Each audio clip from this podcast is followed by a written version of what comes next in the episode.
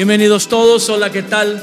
Es un gusto estar con ustedes en este podcast de análisis bíblico, Team Análisis Bíblico. Soy Felipe del Castillo, soy anfitrión con dos increíbles invitadas. Eh, desde Colombia, la señora Susan Combs. Bienvenida, Susan. Y la doctora Pardillo, que algunos que ya han estado con análisis en eh, anteriores con nosotros la recuerdan directores de Amistad Cristiana en la Ciudad de México. bienvenida, doctora. Muchas gracias, muy bienvenidos ustedes también.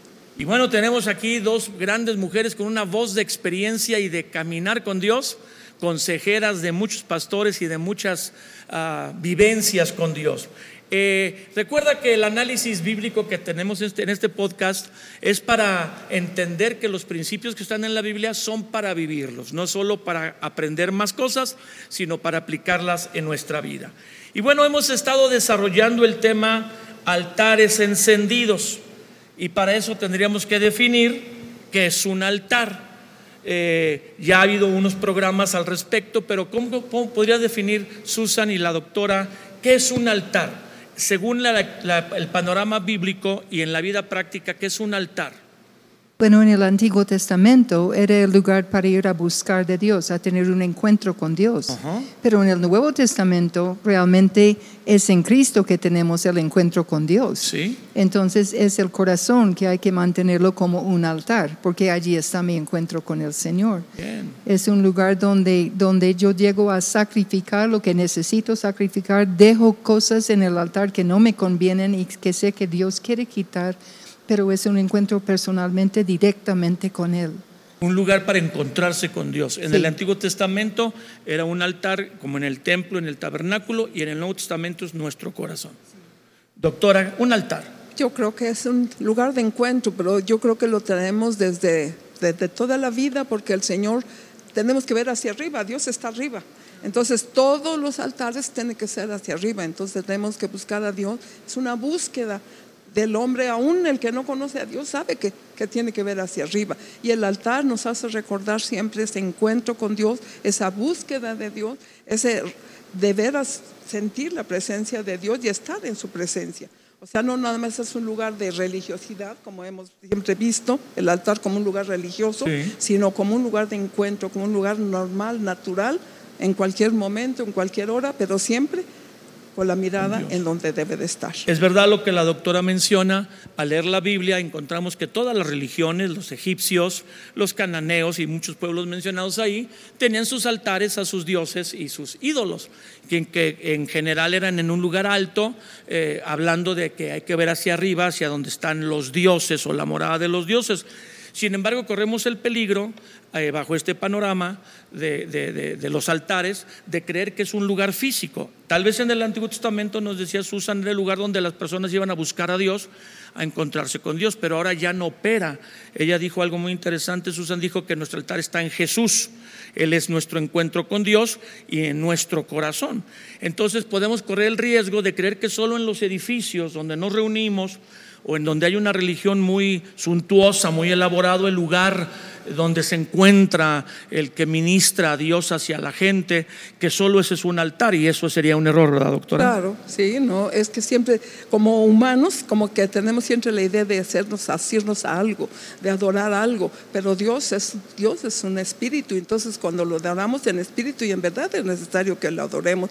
Entonces, hacer eso, ese reconocimiento es hacer un altar en ese momento. Así sea. Al detenernos a hacer un reconocimiento es un altar de, ver quién es, quién es Él y quiénes somos nosotros. Es, es un muy concepto muy diferente porque no son lugares físicos, sino son los, los, las actitudes, la búsqueda personal. Nosotros podemos hacerlo en nuestra recámara, en nuestra casa, en la calle, o sea, el tener conciencia de que tenemos la presencia de Dios y Dios está en todo el lugar.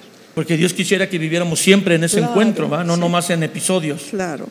La señora Susan, cuando leemos en la Biblia esto de altar, la primera vez que la Biblia menciona la palabra altar es en aquella historia de Noé, cuando después del diluvio, 40 días, 40 noches, 150 días, el arca está ahí a la deriva y, por fin manda el famoso cuervo, la paloma y luego el cuervo, se posa sobre el monte Ararat, dice la Biblia, y sale a, a Noé y levanta un altar en Génesis 8:20.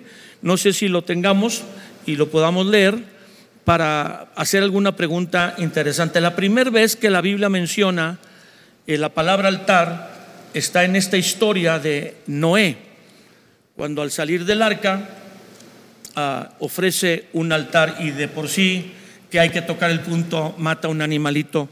¿Lo quisiera leer usted o lo leo, lo leo yo? 8.20. Solo 20. Y edificó. Génesis 8.20. Sí. Y edificó Noé un altar a Jehová y tomó de todo animal limpio y de toda ave limpia y ofreció holocausto en el altar.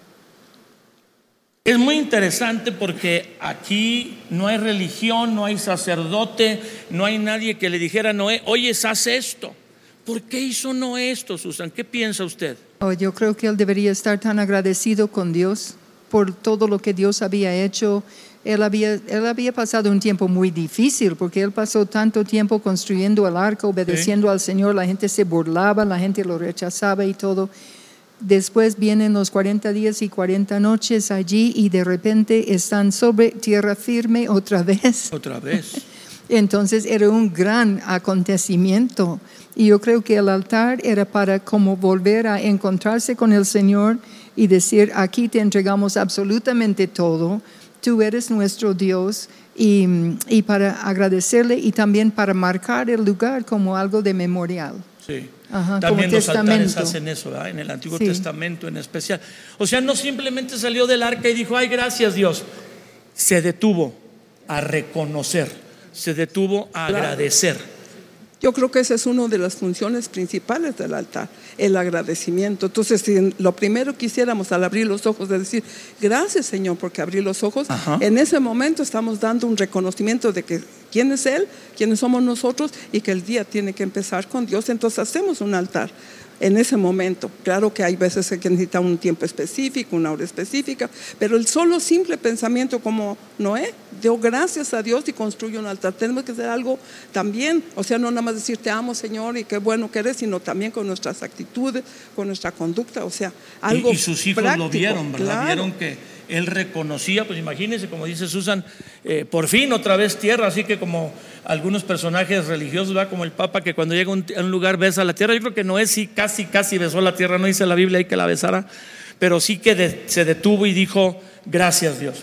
¿Y eso de sacrificar animales, doctora? Yo creo que eso desde, desde Génesis, desde el principio del, del, mundo, el Señor fue el primero que sacrificó Para cubrir la desnudez de Adán y Eva. Y por eso desde los primeros, desde Caín y Abel, Ahí fue, él ofreció un, un, animalito y el otro ofreció algo de la tierra. Entonces el Señor les había enseñado, lógicamente, les había enseñado la manera como hacer un verdadero sacrificio. Entonces, aquí, aquí debemos entender que alguien le tuvo que decir a Noé, su papá, tuvo que haber visto a los antepasados justos, porque dice que él era un varón justo en sus generaciones, venía de una descendencia de gente que temía al Señor y caminaba con Dios, y entonces él cuando sale del arca lo que dice es, voy a agradecerle a Dios y esta es la forma. ¿Dónde aprendió Noé a hacer eso? Debió, debió haber sido de sus padres, de sus abuelos lo que están diciendo, porque porque si no, él no hubiera sabido. Pero lo lindo es que su, su corazón inmediatamente corrió al Señor. Sí. Inmediatamente. O sea, el lugar, el encontrarse con Dios es, como decía la doctora, innato, desde que nacemos. Tenemos esa inquietud de, buscar lo alto, de buscar a un creador, al que nos hizo. Y aquí Noé debió haber visto a su familia, no lo dice la Biblia así, pero sus padres, abuelos o antepasados, de esa manera agradecer a Dios. Por eso cuando sale del arca, lo hace. Y en el Antiguo Testamento, pero también en el Nuevo, ¿no? aunque es diferente, vemos un elemento básico de los altares.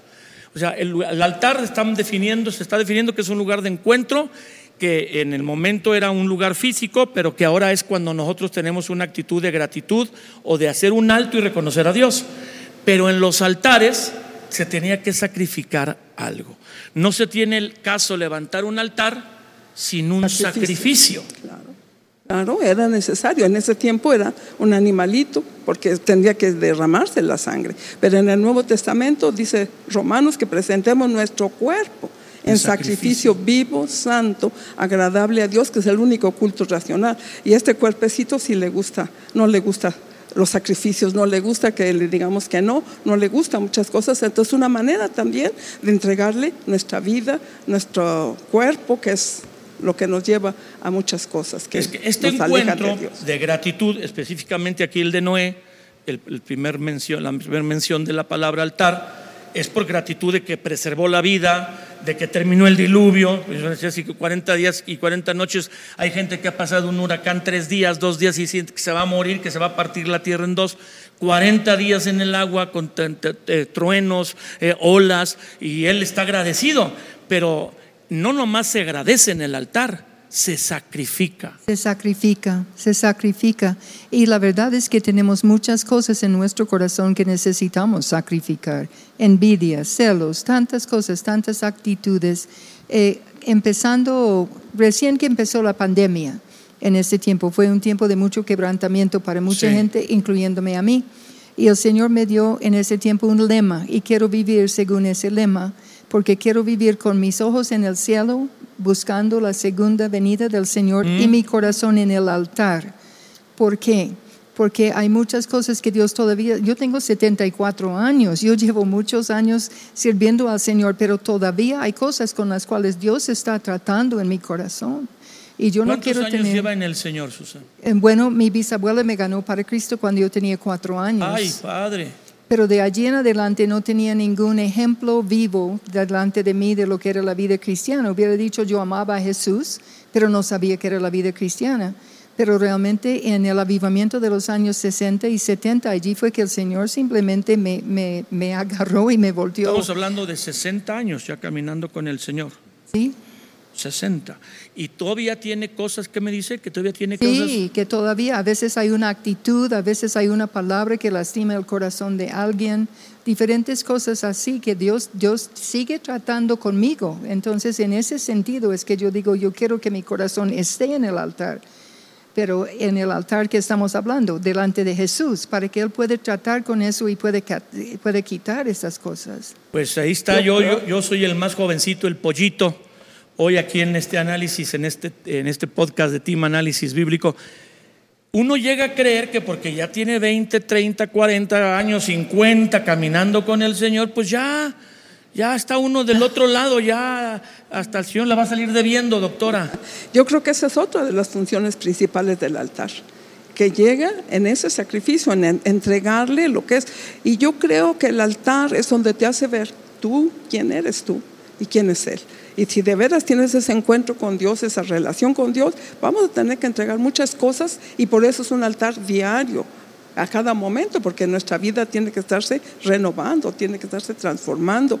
Y en la presencia de Dios, ¿quién, quién sale limpio? ¿Quién sale con, sin ninguna falla? Entonces el altar es un lugar de encuentro, pero donde se ofrece un sacrificio. En el Antiguo Testamento eran animalitos inocentes y vertían su sangre, que es lo más valioso, la vida del animalito, la vida está en la sangre, y si el, el, animalito era muerto y la sangre ofrecida era que había muerto un inocente, lo valioso, la vida, lo más valioso. Pero ahora nosotros tenemos que ofrecer esas cosas que todavía batallamos con ellas en nuestra vida al venir al encuentro con Dios. No nomás es el venir al encuentro con Dios y decirle aquí estoy, Señor, te amo. Qué hermoso ha sido en el caso de Noé, nos libraste, si era verdad, yo sabía que sí, pero pues ya se mostró que sí, sino que ese, ese venir al encuentro con Dios nos entra, nos metemos como a una luz que brilla inmensamente y alumbra las áreas donde todavía necesitamos mejorar. Y el sacrificio que ofrecemos somos nosotros mismos y esas áreas, doctora. Claro, y, te acuerdas que el altar, no sé si te acuerdas, eh, tenía que ser de piedra. Sí, y no labrada. Entonces no hay nada artificial porque muchas veces queremos hacer muchas remembranzas, hablar de una manera muy especial. No, tienes que estar tú quien eres, quitando de todas cosas, porque es donde entras en la presencia de Dios. Entonces muchas veces hacemos cosas muy rituales o muy arregladas y no dejamos que nuestra alma debe ser descubra ante Dios y sin ningún ritual, sin ninguna cosa exterior, ninguna cosa, nada sino simple y sencillamente Dios y yo. Y entonces es cuando podemos ver la obra de Dios y del Espíritu Santo en nuestras vidas. Entonces es muy importante, no hay nada artificial. El mundo quiere todo artificial, quiere eh, eh, maquillar todo Con Dios no hay maquillaje. A Dios no le interesa la belleza específica del altar, sino lo que está sucediendo ahí, ¿verdad? Lo que está acá adentro en el corazón. Y ahí sí no puedes hacer nada ficticio, porque entonces te engañas a ti mismo, a Dios no, pero a ti sí. Entonces, esta verdad creo que los cristianos la han perdido, o una gran cantidad de la cristiandad moderna ha perdido, porque por ejemplo yo, la doctora, tal vez usted no, Susan, platicábamos hace un ratito, eh, nosotros venimos de un extracto religioso en México, de una religión popular, donde vamos a una celebración religiosa y hay un altar donde hay un símbolo de que Cristo es otra vez quebrado para ser ofrecido, pero no hay un sacrificio. La gente que va no hace ningún sacrificio, no está consciente de que al, asistir y lo que está pasando en ese en el formato de un templo, de una basílica, de una capilla, eh, por el sacerdote, el ministro que está ahí oficiando, eh, no hay conciencia de que es un lugar, bueno, sí, que vamos a encontrarnos con Dios, pero no hay conciencia de ningún sacrificio. De hecho, se vuelve a ofrecer a Cristo en sacrificio, el ritual católico ofrece otra vez a Jesús en un símbolo de la hostia eh, quebrada, se vuelve a sacrificar cuando dice la Biblia que ya Jesús fue sacrificado de una vez y para siempre y que ya no hay sacrificio necesario que haya que hacer, sino creer en el sacrificio que Jesús hizo. Lo peligroso de creer que solo el altar es para encontrarse con Dios, echar nuestras cargas, que Él nos ayude, pero no hay ningún sacrificio. Muy peligroso en la vida cristiana. Sí, es muy peligroso y Jesús no busca religión, Jesús no busca el cumplimiento de una serie de reglas, Él busca relación. Eso es lo que Dios siempre ha querido, es lo que Jesús siempre, por eso fue que murió Jesús, precisamente para abrir la puerta para nosotros poder entrar directo a la presencia del Padre. Y eso es lo que Él ama. Él quiere tener parte en nuestras vidas todos los días. No solamente el día que vamos a la iglesia, no, no es todos los días, 24/7, por decirlo así. Entonces, y esa relación es tan preciosa que cuando uno la encuentra ya uno no quiere nada de religión otra vez. Entonces, en ese altar nos encontramos con Dios, pero la parte difícil es entregarnos o entregar parte de nuestra vida o otra vez nuestra vida y las cosas difíciles. Por eso la gente rehuiría esta verdad. Sí, claro, es más fácil hacerse ritualista, hacer un, este, un, ejercicio religioso, saber que es uno, dos y tres y ya, pero con Dios no es así. Entonces a lo mejor Dios te habla y te dice, tienes que entregar este día esa boquita, a ver cómo anda. ¿Por qué, por qué hablas así? ¿O por qué tienes esa actitud? Entonces uno ante Dios tienes que decir, es verdad. Entonces podríamos decir, ¿cómo lo podemos manejar? Ese altar del que estamos hablando, los altares que se levantaban, decía la doctora hace un momento, tienen que ser diario. Porque si no lo hacemos diario y cada ocho días, cada domingo, y si no pude reunirme, congregarme, eh, como en la religión, pues hay después, y en cada 15 días, una vez al mes, eso no es nada, eso no hay, no hay encuentro con Dios, ni siquiera encuentro con Dios hay. Yo creo que mucho conlleva en, la religiosidad que tú tengas o en el deseo de agradar a Dios. Porque si tú conoces a Dios en una verdadera relación, es como estar enamorado. Tú no puedes pasar un día sin verlo, sin hablarle, y es lo mismo con Dios. Pero si nada más se hace un ritual y entonces pues nada más ya cumplí, ya leí dos versículos o ya le dije gracias Señor por este día, amén. Ya se hace muy ritualista y entonces ya se pierde lo que de veras el Señor quiere mostrarnos en nuestra vida, que es esa interrelación. Creo que en la Biblia, en el Antiguo Testamento, encontramos no solo a Noé, luego vamos a encontrar por todo el Antiguo Testamento este principio de altares, hasta que en el tabernáculo de Moisés, luego convertido en el templo de Salomón, hay un altar de bronce, que es lo primero que eh, la persona que viene a encontrarse con Dios en ese lugar donde Dios habita, encuentra un lugar de sacrificios donde animales tras animales, tras todo el día se están sacrificando animales. Parecería un rastro moderno de, animales y sangre y sangre, eh, el olor de la sangre. Eh, ¿Por qué Dios puso eso? Yo creo que lo puso para el impacto de la persona, el adorador, el que venía a buscar a Dios, de entender que en el encuentro con Dios va de por medio un sacrificio, que fue lo que Jesús hizo, porque el Antiguo Testamento era como un símbolo de lo que realmente iba a ser ese encuentro con Jesús o con Dios a través de Jesús. Podríamos decir que la cruz del Calvario en ese monte con forma de calavera afuera de Jerusalén era un altar. Sí, claro, ahí se estaba sacrificando el Hijo de Dios, el altar sumo, el gran altar. Y no era el templo, ah, porque el templo estaba ahí metido a un ladito. Eso fue lo que cambió y la, la, historia, marcó la historia, antes y después de Cristo. Ahí estaba el Hijo de Dios entregándose por todos nosotros en ese altar para toda la humanidad y todo aquel que vea en él tiene vida eterna. Ahí está todavía. Entonces está Jesús en Jerusalén, ahí está el templo, se tienen este altar de bronce, en la Biblia se menciona en Éxodo en algunos pasajes, no quisiéramos tomar el tiempo, no, que, no, que no sepamos, sino avanzar para que podamos tener este conocimiento práctico, porque la Biblia es para vivirla. Eh, están sacrificando animales eh, conforme al ritual judío, y en la calavera, en el monte de forma de calavera, está realmente el verdadero altar, el que va a poner en paz a la humanidad con Dios.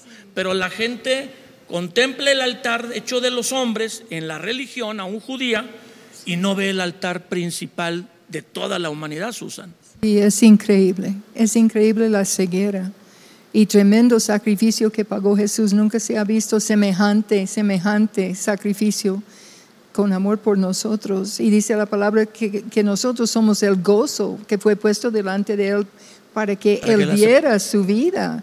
Pero, pero y Él ofreciendo algo tan hermoso como es la relación con Dios y relación continua con Dios. Como en el, en el Antiguo Testamento solamente un solo hombre una vez al año podía entrar a la presencia de Dios, nadie más. Pero el día que murió Jesús, esa, la, la tela, la, la cortina que separaba la presencia de Dios del hombre a causa del pecado fue, fue roto desde arriba para abajo. La mano de Dios rompió y abrió esa tela y nos dio entrada libre. Es que es impresionante. Y diríamos que de esa manera ya no hay necesidad de un ritualismo religioso como el que, vamos a decir, guardaban los judíos que provenía de Dios, porque Dios mandó muchas, muchas de esas formas de acercarse. Ya no era necesario porque eran un símbolo de lo que estaba pasando, que Jesús en la cruz se estaba ofreciendo como el sacrificio único y verdadero para todos los pecados. Entonces ya no se necesita ese ritualismo en un altar físico, ¿verdad? Así es, y además con todos los, rituales que uno quiere nombrar, no, son suficientes para hacer lo que Jesús hizo en la cruz no son suficientes. Es que nosotros no podemos salvarnos por nuestras obras. La deuda con el cielo es demasiado grande y, yo no puedo pagar esa deuda. Podía pasar toda mi vida haciendo buenas obras, cumpliendo todas las reglas, todas las leyes, pero yo no alcanzo a pagar mi deuda. Por eso Jesús se murió en la cruz por nosotros. Es algo tan impresionante. Él pagó la deuda que nunca debía. Él nunca debió esa deuda, pero para poder salvarnos. Es muy impactante. Y entonces ahí caemos otra vez a lo mismo que usted está diciendo, doctora, que ya cuando Jesús muere en la cruz, el sacrificio para relacionarnos con Dios está hecho y hay libertad, pero ahora tenemos a Cristo, entregamos nuestra vida a Cristo y queremos seguir haciendo otro tipo de como sacrificios para lograr algo de Dios cuando ya no lo dio. Lo que tenemos que es hacer es buscar esa comunión y ofrecer las áreas de nuestra vida o todavía nuestro ser en sacrificio. ¿Por qué no leemos Romanos? Porque nos, como que nos queremos referir a esa porción. Romanos 12. Romanos 12, 1, donde la Biblia dice que el sacrificio se tiene que seguir dando, pero ya no es de animales ni es por los pecados, porque Jesús fue el sacrificio por los pecados Juan el Bautista recordamos que él mencionó, es el Cordero de Dios que quita el pecado del mundo, como los animalitos que eran sacrificados. Y aquí sigue diciendo que hay un sacrificio. Doctora, Romanos 12. Así que hermanos, les ruego por las misericordias de Dios que presenten su cuerpo en sacrificio vivo, santo, agradable a Dios, que es el único culto, fíjate, usa la palabra culto, racional, ya no religioso, pensado Ahora tengo que pensarlo, porque todos los días tengo una entrega total a Dios. Es algo tremendo. El sacrificio sigue siendo necesario en el encuentro con Dios, claro. pero ya no es el sacrificio por los pecados. Ese es, el, ese es Jesús. Ya es el cuerpo. somos nosotros. las pasiones que están ahí. Para el encuentro con el Señor, ¿quién estorba? nosotros mismos. Claro. Acuérdate que, ¿cómo, cómo te acuerdas que la gente estaba ilusionadísima con el templo? ¿Y qué le dijo Jesús? En, en tres días lo van a... Este templo no está muy, muy tremendo. Va a ser, no va a quedar piedra, Piedra sobre sobre piedra. Porque estaríamos, si ahorita con un pedacito del altar están en el muro de los lamentos haciendo allí el ritual, ¿te imaginas todo el mundo? Tendríamos que ir a Jerusalén nada más. Usted que es apasionado ahorita nos decía que lo que Dios le habló en el, en el tiempo de pandemia fue esperar el regreso del Señor. Muchos están, este, los que conocen las cosas de los acontecimientos antes de la venida de Cristo, esperando la famosa construcción del templo. Cuando un amigo me dice hace, hace unos meses, Felipe, yo no creo que el tercer templo se vaya a reconstruir nunca, o a lo mejor si se reconstruye, nunca va a funcionar, porque ya no tiene razón de ser para ofrecer un sacrificio. Si el Señor Dios permitiera que se levantara el templo y hubiera sacrificio, entonces el de Jesús quedaría como anulado. No va a permitir Dios que hizo precisamente que el templo fuera des- des- destruido porque ya el sacrificio fue hecho por los pecados, que es el de Jesús, que si se volviera a construir el tercer templo famoso antes de la venida de Cristo, eh, para que los árabes y judíos se reconciliaran, entre comillas, eh, no tendría caso hacer el, el sacrificio, porque aquí dice ya no es. Ahora somos nosotros, nuestro cuerpo, que se tiene que ofrecer en sacrificio vivo. Mira lo que dice segunda de Pedro, capítulo, eh, primera de Pedro 2, 5. Dice, ustedes también como piedras vivas sean edificados como casa espiritual y sacerdocio santo para ofrecer sacrificios espirituales Wow. aceptables Sí. a Dios por medio de Jesucristo. Ese es el verdadero templo que ahora tenemos que tener. El templo, en este sentido, Real, somos nosotros. nosotros, claro. Y somos Un templo sacerdotes. santo, un sacerdocio debe ser santo, apartado de Dios, lleno del Espíritu Santo, con todos los requerimientos de un sacerdote. Eh, mm, nomás por mencionar, si quiere la señora Susanita comentar también lo que Dios le esté poniendo en su corazón, lo, lo que Romanos 12.1, esa expresión, digo, la leímos, eh, presenten sus cuerpos en sacrificio vivo, santo, agradable a Dios, que es el, su culto racional. Y ahí empezamos con cosas que a veces la gente no, no captamos, que es un culto. Pero hay otras versiones, por ejemplo, la, la traducción del lenguaje actual de Romanos 12.1, dice, por eso, hermanos míos, ya que Dios es tan bueno con ustedes, les ruego que dediquen toda su vida a servirle y a hacer lo que a Él le agrada. Así es como se le debe de adorar. Y la nueva traducción viviente de esta misma porción de la Biblia, de Romanos 12.1, pero la NTV, una versión moderna, dice, por tanto, amados hermanos, les ruego que entreguen su cuerpo a Dios por todo lo que Él ha hecho a favor de ustedes, que sea un sacrificio vivo y santo, la clase de sacrificio que a Él le agrada. Esa es la verdadera forma de adorarlo. No hay otra. Entonces, es sin, no son poses, no son maneras, no son formas exteriores, es lo de adentro. Es lo de adentro que marca si es de veras un altar o no. ¿Algo que quieras añadir, Susan? Sí, e- es que, es, que es, es, algo, es algo tan hermoso porque realmente Él es digno de usar mi vida. ¿Mm? Él es digno de tener mi vida. Yo le pertenezco a Él y Él pagó el precio por mí, entonces yo no tengo, para mi concepto, no tengo ningún derecho eh, de hacer algo que esté fuera de Él. Él tiene todo el derecho, Él compró ese derecho. No, no le No pertenecemos. me Eh, pertenece. Exactamente, le pertenecemos y debería ser que, que seamos conscientes de que le pertenecemos el ciento por ciento. Por eso pide que ofrezcamos nuestros cuerpos Sí. y nuestros deseos como sacrificio vivo. Exactamente, porque él, él tiene planes grandes para cada uno de nosotros. ¿no? Cada uno llegamos a esta tierra, a este planeta, pues con sueños de Dios en nuestras Y es que vidas. ya no es para perdonar nuestros pecados, es para que nos pueda usar Sí, como instrumentos dignos, ¿verdad? Sí. Por eso hay que ofrecer nuestras pasiones, nuestras malas actitudes, nuestros malos deseos, porque eso es lo que estorba para que el poder de Dios fluya a Sí. través de nosotros a otras personas. Sí, porque ya es. los pecados Jesús los llevó y no estamos hablando de un sacrificio por los pecados, sino ofrecernos en sacrificio para que lo que estorba en mi vida se haga a un lado y Él nos pueda usar Sí. para alcanzar eso que tú dices. Sí, de acuerdo, de acuerdo. Y, lo, y los planes de Dios para este tiempo son muy grandes. Él quiere tener a cada hijo, cada hija suya realmente en una posición en que Él puede fluir libremente a través de nuestras vidas. Y cuando nosotros tenemos cosas así, no permitimos. E- Eso es lo que bloquea, es lo que bloquea. Pero Él está, él está levantando eh, un pueblo grande y lleno del Espíritu y listo para realmente estar en donde Dios nos haya asignado, pero brillando con la verdadera luz de Cristo, porque hay un mundo para ganar para Él. Pues tenemos ya unos minutos para despedirnos. No sé si queremos hacer alguna anotación final y orar. Eh, alguna de ustedes puede ayudarnos a orar por todos los que nos están sintonizando. Recuerda que estamos aquí en este team.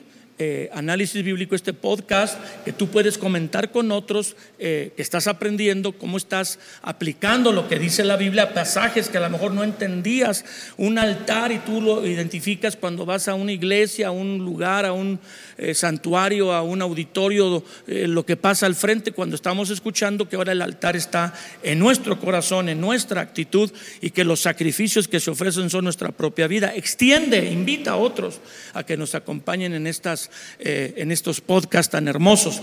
Que pudiéramos terminar haciendo un último valioso comentario, como una conclusión de cada una de ustedes, y luego orar para que todos tengamos ese deseo de continuamente estar en un encuentro con Dios, permanecer en ese encuentro, para que ofreciendo nuestras vidas seamos limpiados y Dios pueda usarnos mejor para testificar este mundo de su amor. Doctora, un comentario final. Pues yo quisiera animarlos que no lo dejen de hacer, que es, es- a lo mejor no, no lo saben hacer todavía, o, pero poco a poco, cada día, pero Un- cada algunas día. tres, tres, eh, pasos para hacerlo o tres Nada cosas. más tener la disposición, el tiempo y la actitud.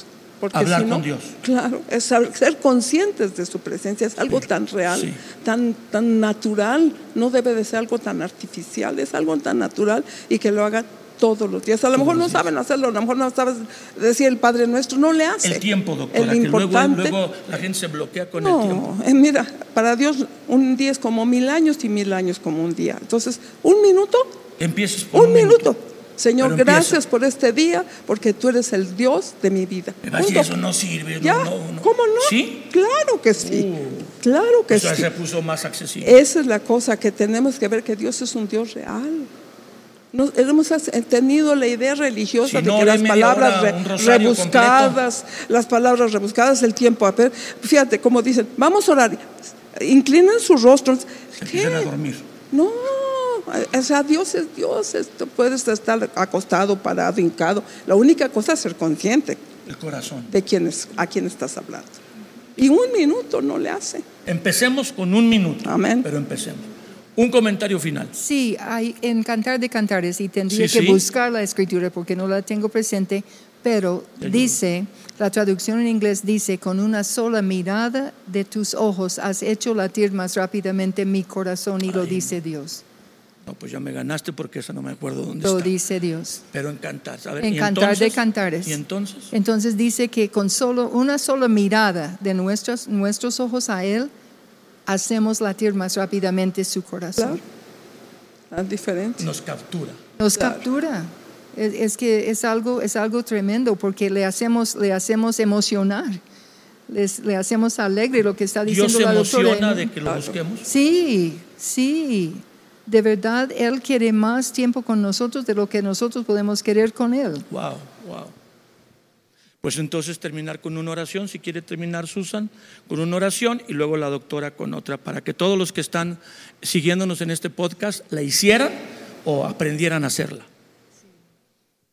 Señor, te pedimos que tú despiertes nuestros corazones, nuestro anhelo, nuestra, nuestra hambre, nuestra sed, Señor, de ti.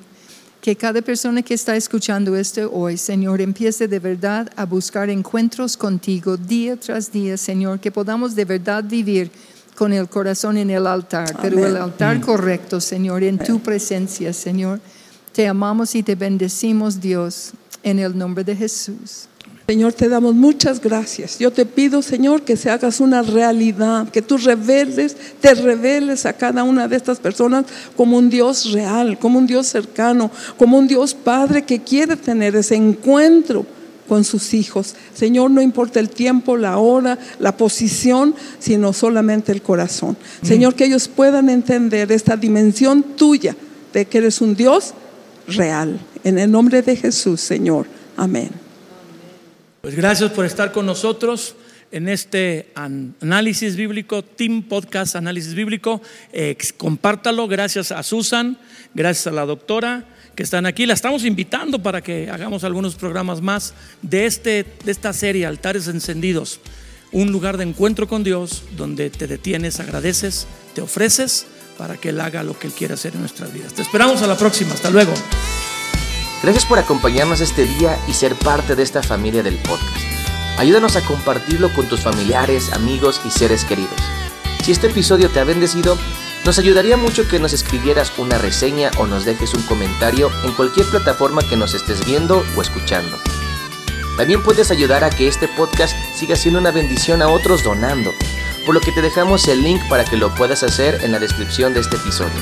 Tus donaciones marcarán una diferencia en miles de personas. Repasa tus apuntes y busca ponerlos en práctica porque la palabra de Dios es para vivirla. Nos vemos en el próximo episodio.